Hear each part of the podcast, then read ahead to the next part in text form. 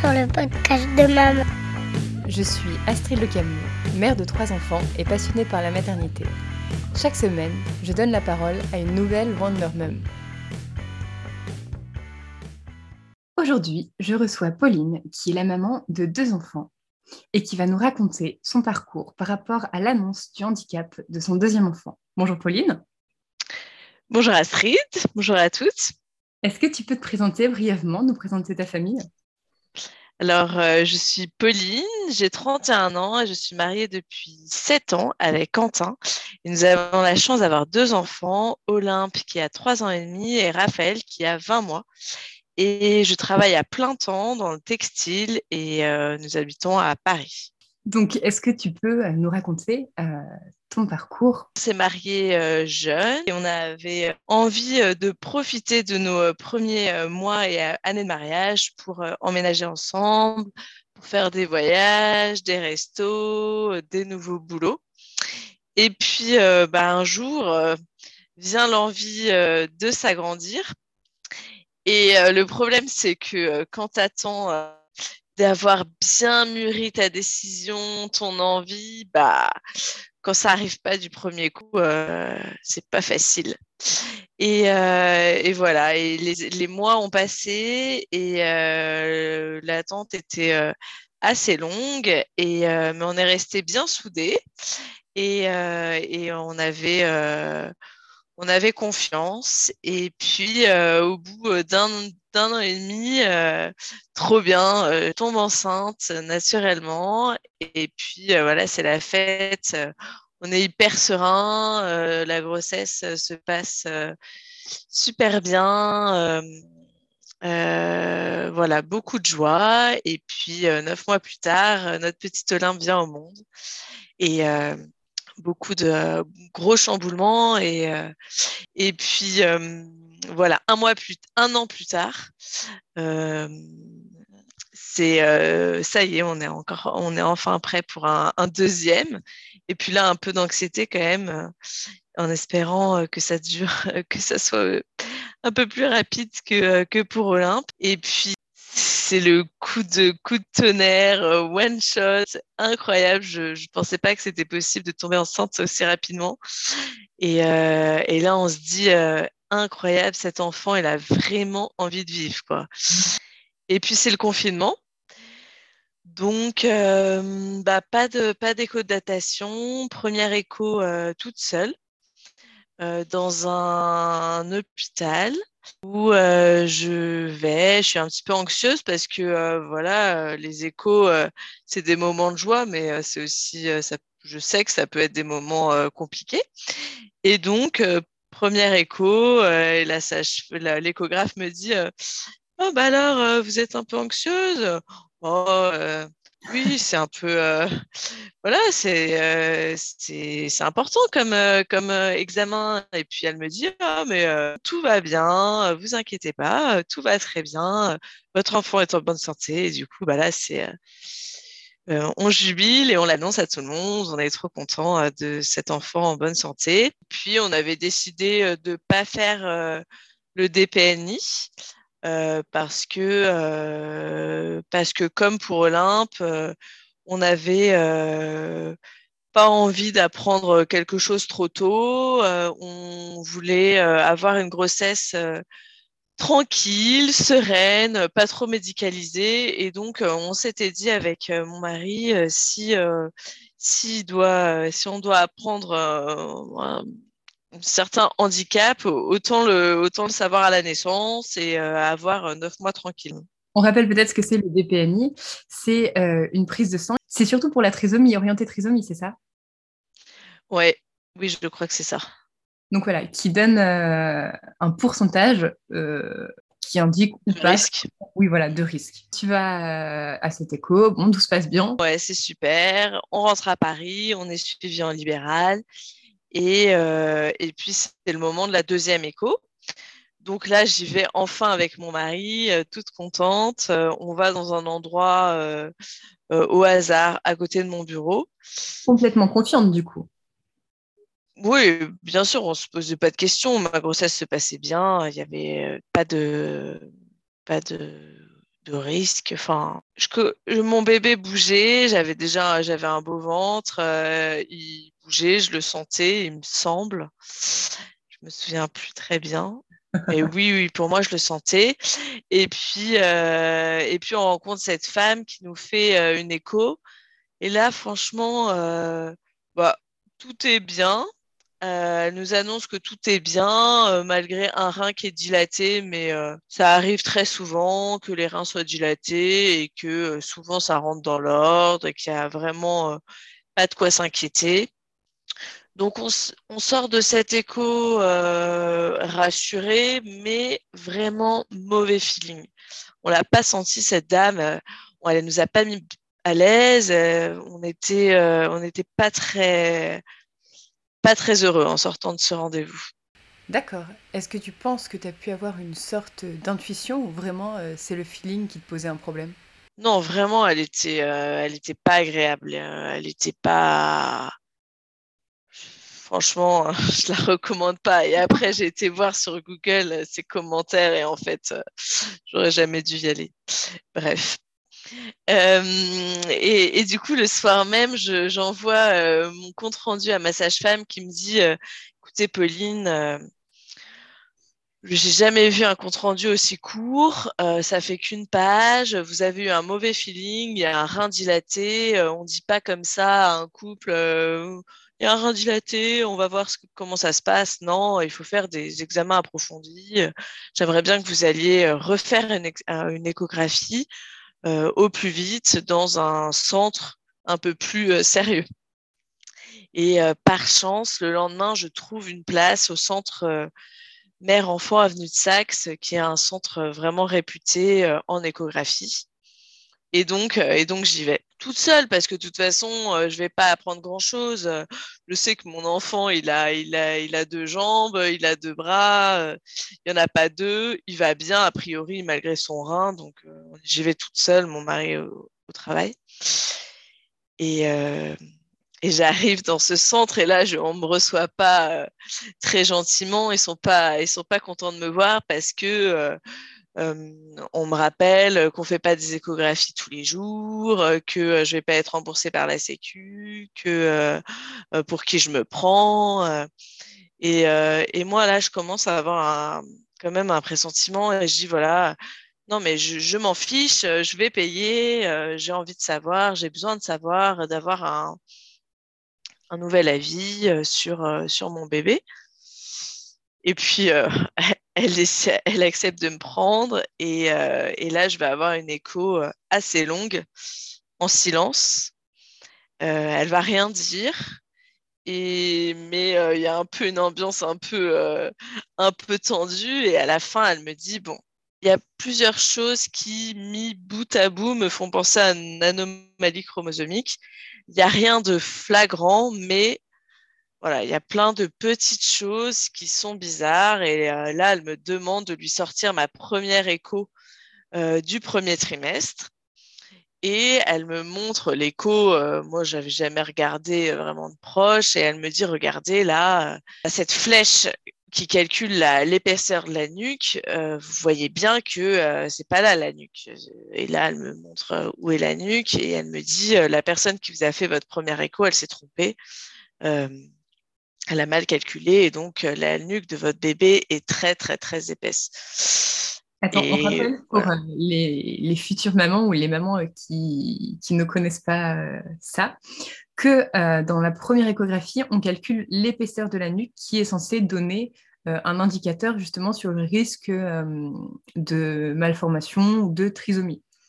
Donc c'est une grandeur très standardisée qu'il ne faut pas dépasser auquel cas on, a des suspicions euh, et on fait, dès la première écho, des examens plus poussés. C'est ça? Ouais. Et, euh, et, moi, au fond de moi, je me dis finalement, euh, je me dis déjà, oh, j'ai eu de la chance qu'elle se trompe à la première écho parce que j'aurais déjà, enfin, j'ai gagné déjà deux mois de répit dans ma grossesse. Parce que là, on est à cinq mois et donc j'ai déjà eu cinq mois de grossesse tranquille, quoi. Euh, et, donc voilà, elle me demande la permission d'envoyer mon dossier au, centre de diagnostic anténatale de Necker pour faire plus d'examens approfondis. C'est la procédure obligatoire. Enfin, je, voilà. Donc moi, évidemment, j'accepte. Parce que je connais ce parcours moi aussi. Et euh, en fait, c'est un centre dans lequel il y a des échographes qui sont euh, formés à faire des examens plus poussés, qui ont aussi des machines plus performantes. Et là, on va vraiment pousser les investigations pour voir s'il y a d'autres petites choses qui pourraient nous confirmer ou pas un diagnostic posé à, à, une échographie classique, disons. Oui, c'est ça. Du coup, j'accepte euh, évidemment euh, ce, transfert de dossier à Necker et euh, j'appelle mon mari en larmes. Et voilà, le monde s'est quand même effondré, quoi. Et à ce moment-là, on n'est pas sûr, mais bon, elle est quand même assez. elle me laisse pas beaucoup, beaucoup de doutes. Mais bon, voilà, donc je retrouve mon mari et puis on se dit, bon, bah, on, on attend jeudi, on attend cette convocation et on est convoqué deux jours plus tard à Necker où on va euh, tous les deux euh, dans, euh, dans ce service. Et assez stressé voilà, en plus, euh, c'est le, Covid, donc euh, tu dois attendre toute seule dans la salle d'attente. Ton mari, il est dans une autre salle d'attente. Enfin, super l'ambiance. Et, et, on est reçu par une sage, tous les deux, par une sage-femme, une qui s'appelle Anne et qui nous a énormément marqué dans notre dans notre parcours. Et cette femme nous explique toutes les sortes de trisomie. Et moi, euh, en fait, euh, je comprends pas trop parce que moi, on m'avait parlé d'une anomalie chromosomique, mais je savais pas, j'avais pas pensé euh, à la trisomie, que à la trisomie. J'avais pensé à toutes les sortes de handicaps que je connais, que j'ai déjà vus, de voilà tous les handicaps. Et en fait, là, elle, elle, elle me parle que de la trisomie. Et donc, je lui dis, mais, mais pourquoi vous parlez de la trisomie? Déjà, vous êtes sûr que mon bébé, il, est handicapé? Elle me dit, bah, on n'est pas encore sûr, mais à vue de la première échographie, euh, on, a de fortes suspicions. Et euh, s'il y a un problème, ça sera probablement une trisomie. Et là, c'est un gros soulagement pour moi. Parce que euh, bah, je, je m'étais imaginé plein d'autres handicaps. Et finalement, moi, la trisomie bah, je connais un peu. Ça me fait moins peur que certains handicaps. Parce que euh, tu me disais que euh, c'est comme si la vie t'avait préparé un peu à recevoir ce genre de nouvelles. Bah oui, du coup, le, la, trisomie, euh, je, j'ai rencontré dans ma vie plusieurs, plusieurs personnes porteurs de trisomie 21 dans nos familles et puis aussi dans le cadre de À bras ouverts. c'est une association qui accueille des jeunes porteurs de handicap, tous les handicaps, pendant le, temps d'un week-end ou de quelques jours de vacances. Et il y a des jeunes qui sont pas handicapés, qui s'occupent, qui sont en charge d'un jeune porteur de handicap. Et euh, on fait pas grand-chose ces week-ends-là, mais en fait, on rigole, on passe un bon moment et euh, ça permet aux parents de souffler un peu euh, et, euh, et aux jeunes d'être un petit petite vacances et ils sont hyper heureux d'être là. Et avec mon mari, on est parti deux week-ends au début de notre mariage et on a accompagné chacun des jeunes et ça nous a permis de côtoyer et d'être familier euh, au handicap. Et puis aussi, euh, aujourd'hui, il y a plein de hum, projets autour de la trisomie. Il y a les, euh, les cafés joyeux, le reflet, c'est des restaurants qui emploient des personnes porteurs de handicap et ça permet vraiment de dédramatiser le handicap et aussi, euh, je remercie euh, les, euh, les quelques mamans que je suivais sur Instagram qui avaient des enfants porteurs de trisomie 21. Ça nous a permis beaucoup de, de, nous projeter et vraiment de dédramatiser et de, de se rendre compte qu'on peut être heureux avec un enfant handicapé. C'est pas, c'est pas un frein à l'épanouissement d'une famille ou Donc, donc quand elle nous parle de la trisomie, ça me détend un peu. et puis, après avoir discuté avec cette, cette sage-femme, bah, je suis envoyée pour faire une, une échographie avec donc une dame, un médecin qui est spécialisé avec une machine, comme tu disais, sûrement très très poussée. Et puis là, cette, cette dame, pas, pas très douce, nous décrit notre enfant, l'enfant que, je suis en train de porter dans mon ventre. Et tout est euh, soit trop petit, soit trop grand, soit il euh, n'y a pas de, d'os dans le nez, il n'y a pas ci, il n'y a pas ça. elle nous décrit vraiment euh, un monstre, quoi. Il n'y a pas de, a pas d'espace entre entre le nez et la bouche. Enfin bref, c'est, euh, je me dis, oh là là là là là mais à quoi va ressembler mon enfant? Et puis, euh, il y a un estomac qui est trop petit. Donc là, je me dis, oh là s'il peut pas manger. Enfin, et, euh, et, à la fin de cet écho, je suis, moi, je suis en larmes. Et à la fin de cet écho, elle nous dit, bon, bah oui, hein, c'est fort probable qu'il y ait une trisomie. Et je lui demande quelle trisomie? Parce que la, sage-femme d'avant nous a expliqué qu'il n'y avait que la trisomie 21 qui était viable. Et, euh, et cette, dame annonce euh, trisomie 18. Et là, la trisomie 18, en fait, on vient d'apprendre, parce qu'on ne savait pas jusque-là, mais trisomie 18, c'est pas viable. Et donc, elle est en train de me dire que euh, le bébé que je porte, euh, bah, soit je vais faire une fausse couche, soit je vais aller, soit je vais accoucher, il va pas vivre longtemps là, mon mari s'effondre, euh, il s'effondre et moi, je, moi, je suis soulagée parce que euh, franchement, elle m'avait tellement pas un monstre que je me dis, euh, oh là là, heureusement pour cet enfant, le, le, pauvre, tant mieux, tant mieux qu'il vive pas. on aura un petit ange, on aura un petit, un petit enfant qui va veiller sur nous toute notre vie.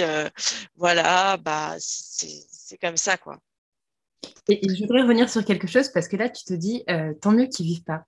À aucun moment, tu t'es dit, euh, parce qu'on rappelle que l'IMG est autorisé en France jusqu'à la veille, enfin, jusqu'au moment de la naissance du bébé, euh, pour des raisons médicales, et que près de 90% des parents, plus de 90% des parents à qui on annonce que leur enfant est porteur de trisomie pratiquent une IMG, à aucun moment tu t'es dit, malgré ce portrait, euh, non, euh, je vais faire, euh, je vais interrompre cette grossesse. Quand j'ai retrouvé mon mari juste après l'échographie de la fameuse anomalie chromosomique, je l'ai retrouvé et là, on, je l'ai regardé et j'ai dit, euh, on est d'accord, euh, on est d'accord qu'on ira jusqu'au bout de cette grossesse et on, est d'accord que euh, qu'on gardera cet enfant quoi qu'il arrive. Et il m'a répondu oui, évidemment.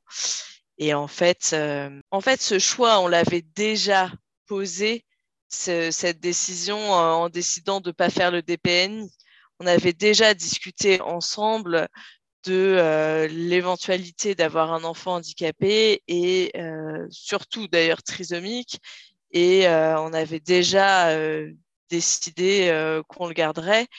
Et, et là, on a eu de la chance quand même. Enfin, j'étais enceinte de cinq mois, j'avais un gros ventre, je le sentais bouger. Enfin, c'était, c'était vraiment une évidence pour moi que, que cet enfant, je savais pas s'il allait vivre ou pas, mais en tout cas, c'est pas moi qui allais décider quand est-ce qu'il allait mourir. Euh, c'était pas à moi de prendre cette décision et euh, c'était une évidence qu'on allait le garder. Et même si c'était pour euh, le, euh, le tenir dans nos bras vivant pour, pour quelques minutes ou quelques secondes, c'était important et c'était c'était notre enfant. On l'aimait, on l'aimait et on l'aimait déjà et euh, on l'aimait depuis le début et euh, voilà on a eu on a eu de la chance d'être toujours en accord tous les deux on n'a jamais douté euh, aucun de nous deux il n'y a pas eu de négociation et et je suis vraiment reconnaissante je pense que c'est très très difficile quand, quand tu n'es pas soutenu par ton mari ou ta femme. c'est extrêmement difficile. Et nous, on a eu vraiment cette chance d'être d'être soudés en accord de A à Z. voilà, ça a vraiment beaucoup de chance. Et parce que du coup, là, on en est resté à une trisomie 18. qu'est-ce qui se passe ensuite? Donc on sort et on me dit bah voilà donc trisomie 18 ça veut dire qu'on ne sait pas comment va se passer votre votre grossesse. Euh, on n'est pas encore sûr quand même du diagnostic. On vous euh, recommande de faire une amniosynthèse euh, et cette amniosynthèse dans le but de vous aider à vous préparer le mieux possible à l'arrivée de cet enfant. Et, et nous, on avait déjà discuté euh, de euh, cette éventualité de la myosynthèse, euh, ça nous faisait peur parce que parce qu'on nous a parce que j'ai toujours entendu que la myosynthèse c'était très dangereux pour une grossesse. et on comprend pourquoi dans la pensée populaire c'est dangereux parce que ça consiste à mettre une grosse aiguille dans le ventre en quelque sorte pour aller prélever du liquide amniotique. Voilà, donc je demande à, la sage-femme quels sont les risques euh, pour mon bébé et elle me dit euh, il y a, euh, je ne sais plus exactement, mais 0,05% de chance de faire une fausse couche. Mais elle me dit ça n'arrive pas à Necker, euh, ça arrive, euh, ça arrive euh, dans des hôpitaux en Afrique, vraiment à Necker. vous pouvez nous faire confiance et moi je décide de lui faire confiance et j'ai besoin de savoir. j'ai besoin de savoir, j'en sais trop. Autant au début de ma grossesse, quand j'étais enceinte d'une semaine, de, de 15 jours, je disais je veux pas savoir si mon enfant a une trisomie. Autant là, euh, à cinq mois, euh, j'en savais trop. Euh, évidemment, j'avais envie de savoir, j'avais besoin de savoir si c'était trisomie 18, 21 ou s'il était en bonne santé. Voilà. Et donc, je fais cette amniosynthèse. Et euh, c'est pas un acte très agréable, mais, finalement, ça, se passe. Et, euh, et, puis, euh, et puis on, rentre chez nous avec mon mari et puis on annonce à quelques personnes qu'il euh, y a des, risques de trisomie 18. Et avec, avec ce, ce sentiment de... voilà, on a eu certains, certaines réflexions, mais que j'ai pensé aussi, de se dire, ça va être difficile, mais finalement au moins ce ne sera pas pour toute la vie. Et, euh, heureusement, euh, on devait avoir le diagnostic cinq jours plus tard. On est parti euh, dans le Jura se reposer, prendre l'air, c'était trop sympa. Et, et heureusement, la sage-femme m'a appelé le lendemain pour me dire Bonjour madame, en fait, je vous appelle parce que le diagnostic qu'on vous a donné hier, on s'est trompé en fait, euh, bah, votre, enfant, euh, il va vivre. Il a une trisomie 21. Ah mais, euh, mais vous m'avez dit qu'il n'était pas viable hier. en plus, j'avais l'impression qu'il était complètement difforme, mais il va vivre. Mais à quelles conditions bah, il, va, il va bien, votre, votre bébé, il va vivre. Il a une trisomie 21, mais, mais il va vivre. Et ok, Ok, ok. Bon, bah, merci pour votre appel. Euh, merci. Euh, je suis encore toute seule, euh, pas de chance. Mon mari n'est pas là. Je suis avec une amie. Mais c'est la douche, c'est la douche, quoi. en même temps, d'un côté, je suis heureuse que cet enfant vive direct. Mais voilà, c'est, ça change, quoi. Je passe de beaucoup d'émotions dans ma tête, quoi. Et puis, euh, puis je retrouve mon mari. Et puis on prévient tout de suite euh, tout le monde en disant, euh, en disant voilà, on va accueillir un petit enfant extraordinaire. on prend le temps d'accueillir cette nouvelle et puis on se mettra en marche pour pour, pour se préparer le mieux possible à, à l'accueillir. Et ensuite, comment ça se passe d'un point de vue médical une fois que tu as cette confirmation que c'est bien une trisomie 21 bah Après, tu as une écho euh, toutes les deux semaines à Necker. Euh, et, euh, là, nous, on a eu des nouvelles de mieux en mieux. Son estomac, ça a grandi. Son fémur, ça a, agrandi. on, a, on a eu de, des nouvelles de mieux en mieux. Et comment tu te sentais, toi, après avoir eu cette confirmation? Bah, au début, euh, j'étais triste. C'était, euh, euh, je faisais le deuil d'une famille, de la famille que je m'étais imaginée. j'étais super triste pour mon aîné parce que je, m'étais imaginé lui offrir un petit frère ou une petite sœur rapprochée avec qui elle pourrait être proche, jouer. je m'étais fait plein de films et, et ça, c'était difficile pour moi, pour elle. J'étais triste pour elle parce que je savais que ça serait différent et que ça serait peut-être lourd pour elle euh, le handicap d'un frère ou d'une sœur. Et puis, euh, voilà, c'était euh, c'était faire le deuil d'une, de la famille parfaite que je m'étais imaginée. c'était un chemin, mais j'étais assez sereine sur, sur, sur l'avenir. D'accord. Donc ensuite, la grossesse se passe. Vient le moment euh, de l'accouchement. Non, d'abord, comment est-ce que les gens ont réagi autour de toi à cette nouvelle? Bien sûr, ils étaient tristes. Je ne me suis jamais sentie jugée. En même temps, j'avais la chance d'avoir déjà un gros ventre avec un bébé qui bougeait. Personne. Euh, je ne sais pas si les gens même savaient que j'avais encore le droit d'avorter euh, à ce stade de la grossesse, en fait. Personne ne m'a demandé si j'allais avorter. Parce que comment est-ce que euh, comment est-ce qu'on annonce ça? Comment on annonce euh, Tu annonçais ta grossesse et euh, à chaque fois tu annonçais que ce serait un petit enfant qui serait différent ou pas? Parce que je sais qu'il y a des mamans qui prennent parti de ne pas le dire parce qu'après tout c'est un enfant d'abord et avant tout et que on n'a pas besoin de mettre un point d'honneur à dire qu'il sera un peu différent. Bah, moi, il y avait déjà beaucoup de personnes qui étaient au courant parce que j'étais à cinq mois de grossesse. Donc, euh, beaucoup de personnes étaient déjà au courant. Et parfois, on me disait, euh, non, mais euh, alors, ça va Je répondais, ça va. Et, on me disait, oh, bah, tant qu'il est en forme, ça va. La santé avant tout. Et en fait, mais, pourquoi tu dis ça? T'en sais rien, en fait. Et donc là, je disais, oui, bah, vous savez, il est quand même un petit peu particulier, mon, bébé. Euh, vous savez, il a un chromosome en plus.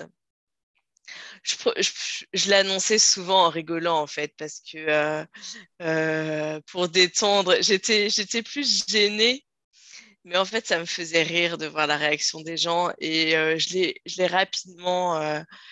je rapidement pris à la rigolade et je faisais des blagues plutôt dessus. C'était pas du tout un drame pour moi. Enfin, je l'annonçais, en fait, j'avais pas honte. J'étais plutôt. Euh, j'avais envie de le dire. Euh, et, souvent, je l'annonçais avec un, sourire. Au début, ça a été difficile, évidemment, mais, euh, mais quand même rapidement, rapidement, on a switché. Je me demande parfois si, si là, ça fait 20 mois, si, si, je, si je me trompe, si j'ai omis si je mets des choses, mais, mais je crois pas. Je crois vraiment euh, que euh, qu'on a rapidement euh, switché et relativisé.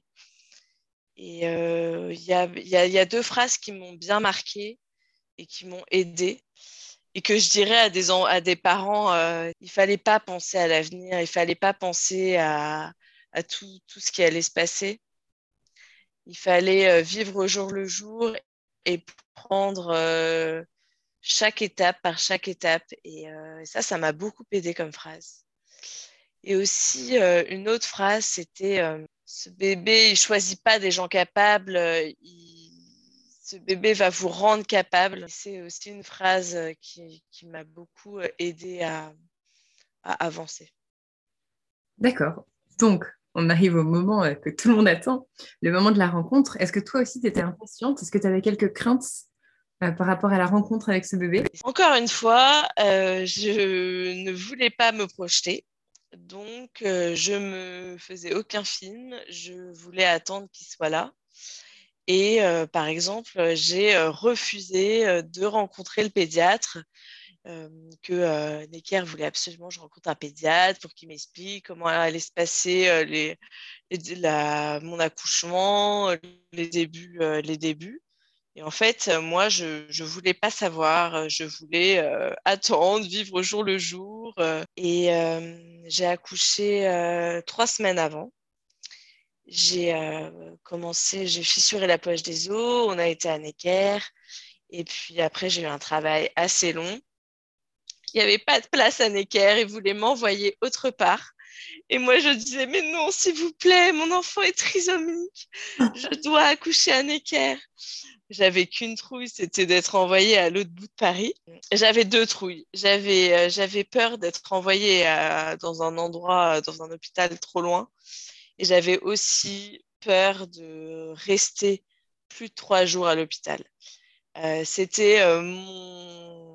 J'étais focus sur ce problème. Il fallait surtout pas que je reste plus de trois jours à l'hôpital parce que j'avais ma fille à la maison et que je déteste les hôpitaux. Et, et, donc, la seule façon pour que je reste pas plus de trois jours à l'hôpital, c'était qu'il fallait surtout pas que j'ai une césarienne.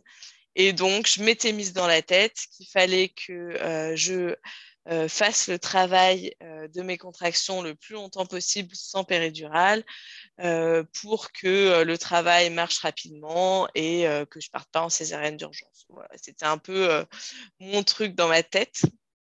Et donc, euh, j'ai travaillé euh, euh, le plus longtemps que j'ai pu avec mon mari. et il y a une salle de naissance qui s'est libérée. Et j'ai demandé à poser la, péridurale, j'étais à 4-5. Et puis là, elle n'a pas du tout marché. j'étais sur un à 10, j'étais à 10 dans l'échelle de la douleur. j'étais dans un état d'énervement parce que la péridurale ne marchait pas il y avait l'anesthésiste qui était dans tous ses états. Et, euh, et puis, vraiment rapidement, euh, au bout d'une heure, je crois, euh, j'ai dit Ah, je veux pousser, je veux pousser. Et, la sage-femme m'a dit Mais c'est trop tôt. Et en fait, elle a regardé et, mon corps était complètement dilaté. Et ils ont été chercher un masque hilarant. Donc là, on m'a mis un masque hilarant dans, le visage et je me souviens que j'ai dit mais je suis complètement bourrée. Ça faisait, ça faisait neuf mois, même un peu plus d'ailleurs. Et, euh, et puis, euh, je me suis mise à quatre pattes et euh, j'ai poussé trois fois et il est sorti. Pas de bruit. Donc là, j'ai paniqué. première chose que j'ai dite, c'était Mais il pleure pas, il pleure pas. Et puis la sage-femme m'a rassurée et, et puis s'est mis à pleurer. Et je l'ai mis en peau à peau. Et euh, il s'est dirigé, euh, je l'ai mis directement au sein. Et donc, euh, c'est un garçon, et ça, je l'avais appris, je, le savais que c'était un garçon. Est-ce que tu m'avais confié quelque temps avant que ton souhait, c'était d'allaiter et qu'on t'avait dit, bah, écoutez, souvent les petits-enfants trisomiques naissent hypotoniques. Donc, on t'avait dit, en plus, il avait quelques soucis au niveau de la langue, c'est ça? En fait, euh, je m'étais mise beaucoup la pression pour l'allaitement parce que je savais deux choses. on m'avait dit que euh, c'était très difficile d'allaiter un enfant porteur de trisomie parce que euh, il est hypotonique. Sa langue, la langue qui est un muscle, est, pas aussi musclée qu'un autre enfant et donc il a du mal à téter. Et, euh, et voilà, donc on m'avait dit que ça serait difficile d'allaiter un enfant porteur de trisomie. On m'avait aussi dit que c'était une chance énorme à offrir à mon enfant euh, de l'allaiter parce que euh, bah, ça musclait la langue, ça, c'était bon pour son immunité, c'était bon pour, pour plein de choses. Et, et du coup, là, d'avoir ce petit bébé qui se, qui se met à téter mon sein, je, je, je, me mets à pleurer et à dire mais oh là là mais c'est un champion c'est un champion c'était c'était le, le, un bon pied de nez à, tous ceux qui avaient dit euh, vous allez voir, ça va être difficile l'allaitement. Moi, je me dis waouh, j'ai trop de chance. Euh, il, arrive à téter. Et euh, je, donne, je donne Raphaël à, à Quentin, mon mari, et il me redisait hier que la première fois qu'il l'avait regardé, d'ailleurs tous les deux en fait, quand on a regardé pour la première fois Raphaël, on a été surpris, marqué quand même par euh, ses traits. C'était difficile au début pour nous de, regarder Raphaël parce que euh, on voyait quand même ce handicap qui était très visible. Et, euh, d'ailleurs, en fait, au début, au début de, la naissance, Raphaël gardait beaucoup les yeux fermés. Et peut-être c'était plus facile pour moi de regarder Raphaël avec les yeux fermés parce que je voyais moins le handicap. Euh, et, après, je me suis dit, finalement, c'était euh, c'était chouette d'avoir euh, ces moments où il avait plus les yeux fermés, où ça m'a permis de, de le découvrir, de, de, l'aimer. évidemment, je l'aimais avant, mais d'accepter d'accepter sa venue avec les yeux fermés. Et, et voilà, c'est au bout de cinq jours qu'il s'est mis à ouvrir les yeux. Et voilà, j'avais déjà, je commençais à à accepter ce physique qui était quand même marqué. Mais attends, tu nous parles de cinq jours après. Mais toi, tu pouvais rester trois jours à la maternité, accouchement voix basse. Alors, qu'est-ce qui se passe au bout de trois jours? Ah bah oui, voilà, ça on m'avait pas dit, mais c'est parce que moi j'avais refusé de voir le pédiatre qui me l'aurait dit. Mais en fait, je comprends rapidement que tous les enfants porteurs de trisomie 21, on les fait pas sortir au bout de trois et en fait, il y a plusieurs raisons. Et la première, c'était que Raphaël, bah, en fait, il avait très, très bien tété quand il est sorti de mon ventre. Mais euh, après, euh, bah, c'était difficile pour lui de, euh, de téter parce que c'était fatigant, il s'épuisait, donc il n'était pas assez. Et il avait des manques de glycémie et, euh, et euh, donc il prenait pas assez de poids et euh, donc rapidement au bout de deux jours en fait on m'a pris mon enfant pour le mettre en centre mère enfant dans une dans une unité et pour pouvoir le nourrir en sonde. Et voilà. Et du coup on est resté à Necker pendant 12 jours il me semble. Et moi, on était séparés et j'allais euh, le voir euh, régulièrement, euh, tout le temps. Dans son, il était dans une salle avec plein d'autres enfants et où il était nourri en sonde. Moi, je tirais mon lait parce que c'était tellement important pour moi et puis je le mettais au sein et je comptais le nombre. On me disait toujours, il a tété combien de temps? En fait, ça voulait rien dire pour moi parce que comme il avait une, euh, une qui n'était pas très active, c'était complètement nul. Et donc, je comptais le nombre de, fois où il tétait mon sein. Et donc, c'était euh, les, chiffres, c'était entre 9 et 18. Quoi. C'était vraiment très, très faible. Et donc, à chaque fois, on me disait, il a tété combien de temps? J'ai 18, 19. Et euh, voilà, c'était un peu, c'était rigolo. Et moi, enfin, en vrai, dès qu'il passait 10, 10 tétés, j'étais trop heureuse mais euh, ça a mis du temps avant qu'il soit autonome et, euh, et qu'ils euh, prennent du poids. Et, donc, tous les matins, plusieurs fois par jour, on faisait des tests de glycémie et c'était un, stress à chaque fois de savoir est-ce que ça allait être positif, négatif. Et, mais bon, ces 11 jours nous ont permis de faire plein d'examens, tous les examens qu'il faut faire quand on a un enfant euh, porteur de trisomie 21, les examens du cœur, tout était bon, du, tronc, de l'estomac, des reins, tout était bon. Ces fameux reins dilatés, étaient OK. Son cerveau était, très, parfait. Et il y avait juste un, le test de l'audio qu'ils ont fait plusieurs fois et qui ne répondait pas. Voilà. Et après, au bout de 11 jours, on a pu rentrer chez nous. Au début, on me demandait de compléter au biberon. Et je me suis rapidement fait confiance et j'ai arrêté le biberon. Et il a été à 100% au sein pendant six mois. Ça, voilà, Raphaël à déjouer les lois de, de l'allaitement difficile pour la trisomie et, j'ai réussi. Oui, vous avez réussi. Pour en revenir euh, aux oreilles, hier, je te demandais, mais alors euh, maintenant, euh, quand les gens le voient dans la rue, comment est-ce que tu ressens leur regard? Et tu te souviens de ce que tu m'as répondu?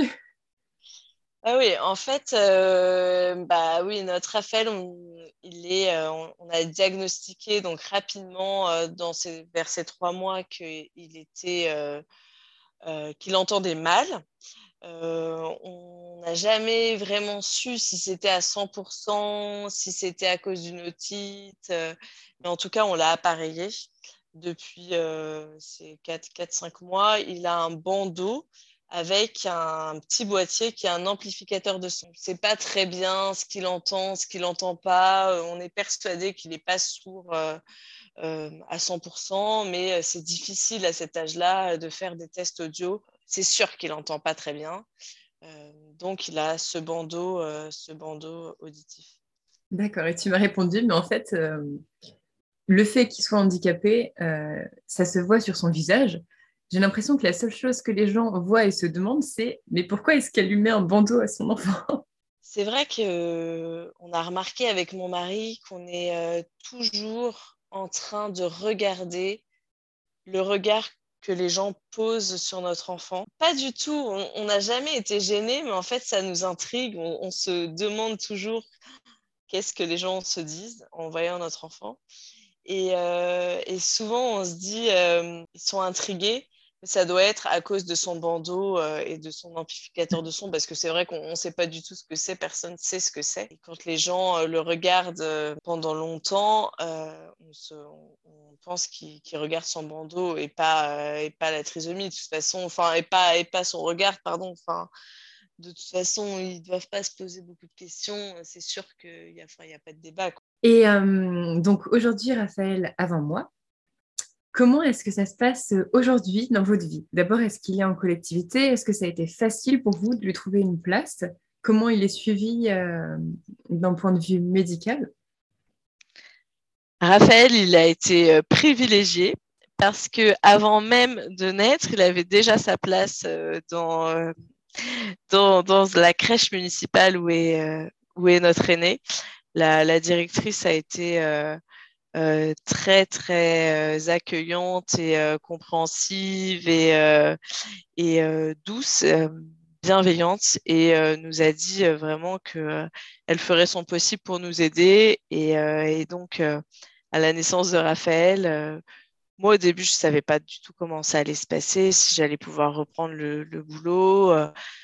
J'avais aucune idée, mais euh, on, nous a réservé une place pour Raphaël et euh, finalement, euh, il a pu intégrer, j'ai repris le boulot quand il avait six mois et il a intégré la crèche, une crèche normale à 100%, de 9h à 17h et il est hyper heureux à la crèche.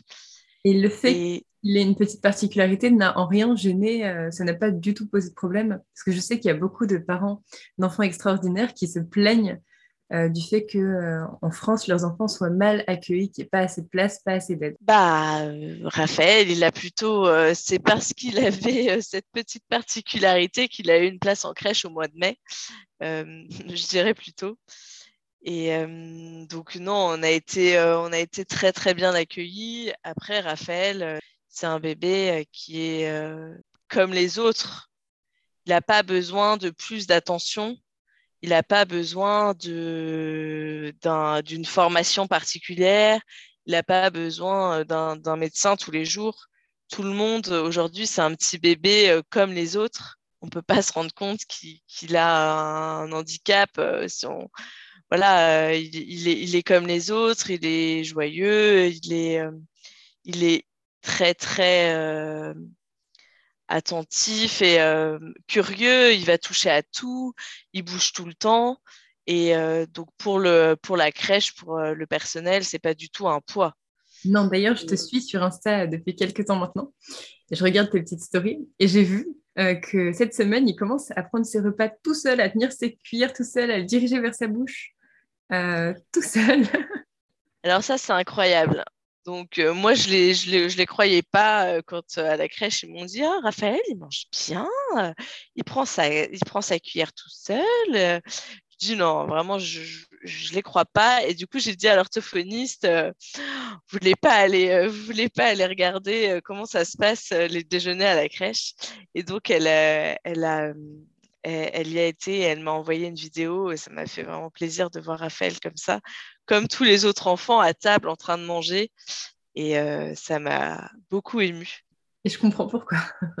et, et, et du coup, en termes de prise en charge, Raphaël, il a deux séances d'orthophonisme par semaine, une séance de psychomote et une séance de kiné toutes les semaines.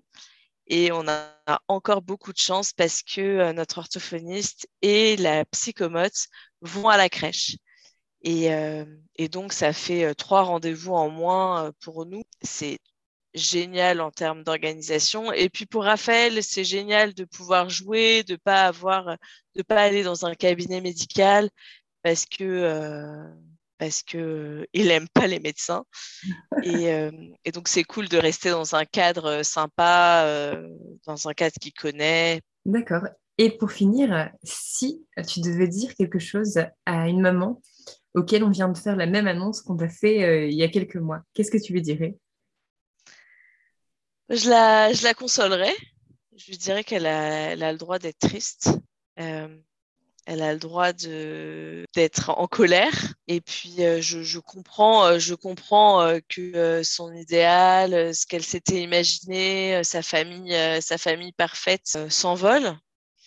je lui dirais, c'est important de pas être seule, de bien s'entourer que ça soit de sa famille ou de ses proches ou de ses amis ou même d'associations.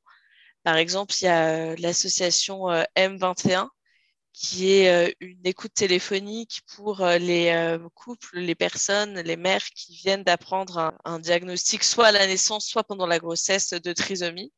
Et donc, c'est une, une, plateforme, c'est gratuit et ils sont vraiment bien, euh, bien formés et euh, à même pour aider, pour informer. Il y a aussi euh, Tomber du nid, qui est vraiment pas mal. Sûr. J'avais été en contact et qui dédramatise complètement le handicap, je trouve. Ah oui, alors bien sûr, du nid, c'est c'est un, modèle et une preuve qu'on peut être heureux avec une famille extraordinaire. Et je crois que c'est important ça de d'en prendre conscience que on peut être heureux avec euh, avec un enfant euh, handicapé et cet enfant peut être heureux et peut avoir une belle vie. Je dirais aussi que euh, personne hum, personne n'est prêt pour accueillir un enfant porteur de handicap, mais en revanche, quand on le reçoit, on devient capable. Et ce bébé te, te donnera l'envie et la force de te battre pour le faire vivre, pour l'aider à devenir autonome, pour l'aider à s'épanouir dans la vie. Et je pense que tout le monde peut le faire. C'est pas, je pense vraiment pas être meilleur que quelqu'un d'autre. Je pense que c'est ton enfant qui te rend meilleur si, on peut dire ça, et c'est ton enfant qui te rend capable. Et évidemment euh, que c'est pas inné. Euh, aujourd'hui, on s'imagine que c'est impossible et qu'il n'y arriverait pas, mais en fait, euh, vraiment, je pense que c'est cet enfant qui va te donner l'énergie pour y arriver, à condition aussi d'être bien entouré et de faire confiance à son enfant. Faire confiance et se faire confiance, c'est une des très belles choses que je retiendrai, Pauline, de notre entretien. En tout cas, merci beaucoup toi de m'avoir fait confiance et merci pour ta bienveillance parce que ça n'a pas été facile euh, d'enregistrer cet épisode. Quant à vous tous qui nous avez écoutés, euh, merci beaucoup. C'était une grande première pour moi. J'espère que ça vous a plu. Euh, on se retrouve sur Instagram sur Vie Maman, le podcast. Et alors, si vous voulez m'aider, me donner un petit coup de pouce et surtout me mettre du baume au cœur, n'hésitez pas à partager ce podcast. Et je termine en vous disant à la semaine prochaine avec un nouvel épisode.